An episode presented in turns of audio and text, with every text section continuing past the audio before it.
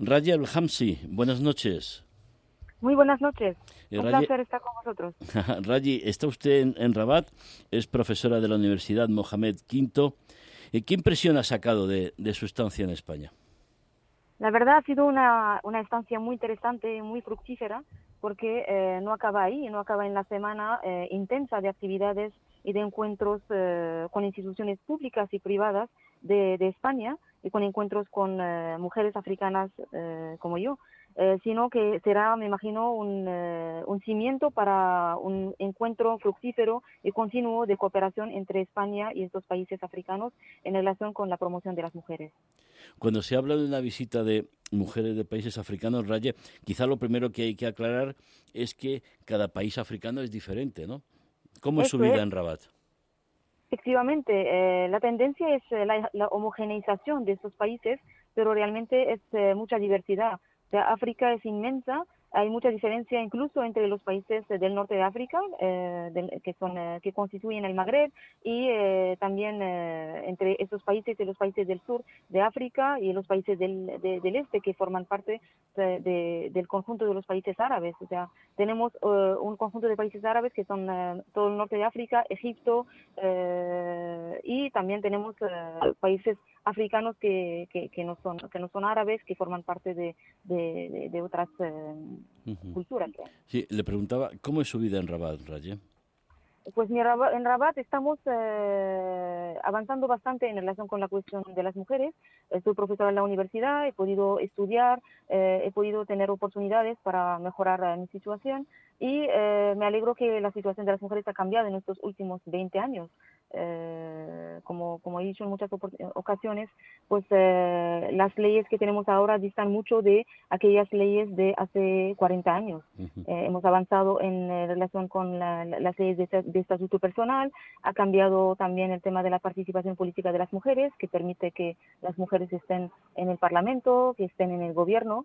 Eh, podría corregir una cosa que ahora tenemos seis ministras en vez de siete porque una de las ministras ha tenido que renunciar al, al, puesto porque no quería compaginarlo con, eh, con ser alcaldesa de Casablanca, porque por primera vez tenemos tres alcaldesas de tres grandes ciudades de Marruecos. Y esta ministra, pues como tenía los dos cargos, ha preferido dedicarse a, la alcaldía de Casablanca, que es una ciudad muy grande. Mm. Y ahora tenemos seis ministras. Seis ministras. Raye, eh, ¿usted de qué es profesora en la universidad? ¿Qué ha estudiado? Eh, soy eh, profesora de, de, hispánicas y de sociología, porque parto de las dos áreas disciplinarias. Hice licenciatura en hispánicas hace muchos años, 20 años, y hice el doctorado en sociología en la Universidad de Valencia, en el Instituto Universidad de Estudios de la Mujer y mm. eh, formo parte de un equipo pluridisciplinar en el seno de un instituto de la Universidad Mohammed V que se dedica a los estudios hispánicos y lusófonos. Entonces y en, mi caso, pues me especializo más en estudios de género, migraciones, eh, pero en español. O sea, todas las investigaciones que hago son de ciencias sociales, pero pero escribiendo y investigando en, en, español, que es mi, mi, lengua de trabajo. Sí, eso le iba a preguntar. Ya con lo que usted nos ha contado se entiende perfectamente cómo habla eh, eh, el español.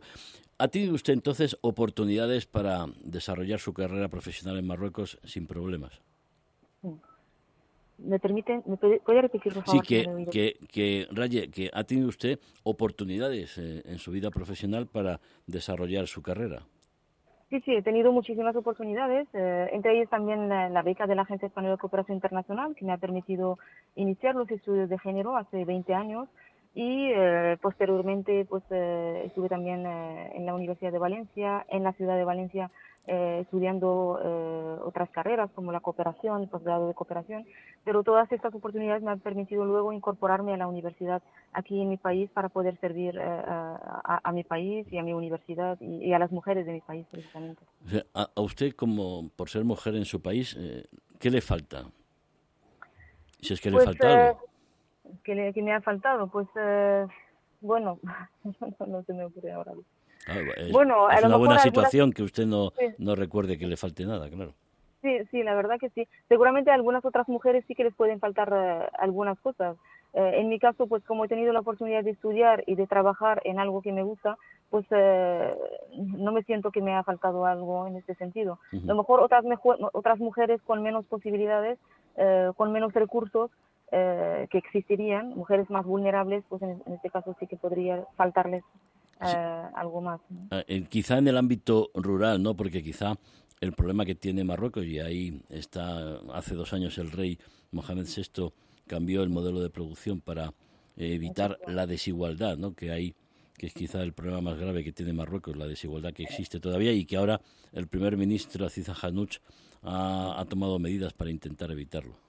Efectivamente, efectivamente, pues este nuevo modelo de desarrollo eh, va a tratar eh, con, en estos próximos años eh, llevarse a cabo para precisamente reducir esta brecha que hay entre el ámbito rural y el mundo urbano y que las oportunidades que tengan las mujeres en las ciudades sean iguales que eh, las que tienen las, eh, las, las, mujeres en el ámbito rural, tanto a nivel de acceso a los recursos, educación, salud, trabajo.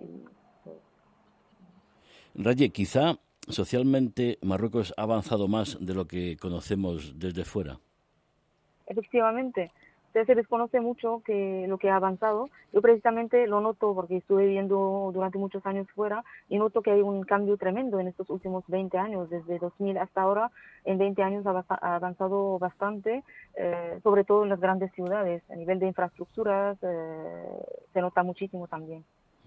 En la universidad notan ustedes la crisis económica provocada, entre otras cuestiones, por la, por la pandemia del COVID que estamos sufriendo todos en todo el mundo.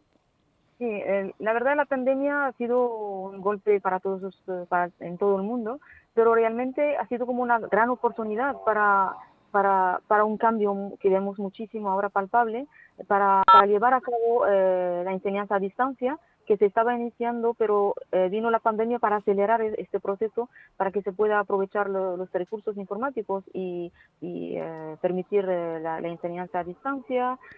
también ha permitido que se mejoren en algunos aspectos en el ámbito de salud, que se dediquen muchos recursos para mejorar la infraestructura sanitaria y la asistencia sanitaria. Entonces, la pandemia ha sido dura, pero, pero a la vez eh, ha sido una oportunidad para mejorar muchísimos ámbitos, sobre todo el ámbito de salud y el ámbito de la, de la educación. Ya una última cuestión, Raye. Eh, usted se dedica también al tema de la inmigración. Eh, Marruecos en eso ha, cambiado porque de ser un país de tránsito, ahora Marruecos también regulariza a, inmigrantes africanos. ¿Cómo piensa usted que debería colaborar la Unión Europea, España, con Marruecos para solucionar o intentar evitar que, el fenómeno de la inmigración pues se desborde. Sí. Efectivamente, Marruecos dejó de ser un país de transición de muchos eh, inmigrantes del norte de África y de, de, de África subsahariana a España y Europa y se convirtió en un país de, eh, de, recepción de muchísimos inmigrantes que se instalan definitivamente y por eso se ha cambiado la política migratoria en este sentido. Se empezó a regularizar a muchísimos subsaharianos eh, en estos últimos años y eh, efectivamente Europa pues tendría que dedicarle más recursos a, este tema porque no afecta solamente a, Marruecos y España, sino afecta a toda Europa y eh, se le tiene que dedicar más recursos para, eh, para atender a estos migrantes, para reducir esta desgracia ¿no? que, pasa en el, en el Mediterráneo de tantas muertes por intentar cruzar el estrecho y para para atender a esta demanda de, de, inmigración y regularizarla de una manera que, no sea un lacra ¿no? para, para, para la Unión Europea. Raya El-Hamsi, profesora de la Universidad Mohamed V en Rabat. Volveremos a llamarla, muy interesante charlar con usted. Muchas gracias por atendernos y muy buenas noches. Muchas gracias a ustedes.